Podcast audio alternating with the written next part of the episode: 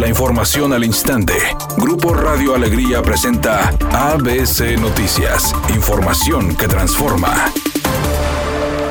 Eric Flores, un joven estudiante de la Preparatoria 2 de la Universidad Autónoma de Nuevo León, creó un dron inteligente capaz de esparcir una espuma sintética contra incendios. El proyecto del joven estudiante ganó el segundo lugar de la Feria de Ciencias e Ingeniería de Nuevo León 2021 en la categoría de Ingeniería con diseño de un dron autónomo para contención y combate contra incendios forestales. Flores tuvo la idea al presentarse la necesidad de esparcir esta espuma que desarrolla su maestro en química Ever Torres y varios estudiantes de la Facultad de Ciencias biológicas.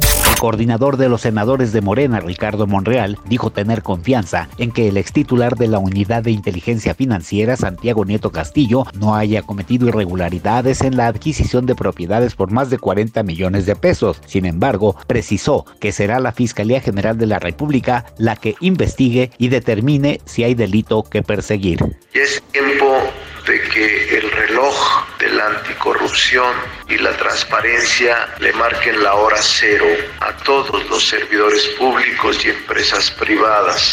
Editorial ABC con Eduardo Garza. El municipio de García es el último bastión independiente y están en el olvido. Colonias sin luz, baches, falta de recolección de basura, con pocos policías, casi sin patrullas. Y por si fuera poco, el alcalde Carlos Guevara pocas veces lo ven en presidencia. Pobre García. Los habitantes dicen que estaban mejor cuando estaban peor, refiriéndose a la época de los priistas. Imagínese usted cómo estarán las cosas.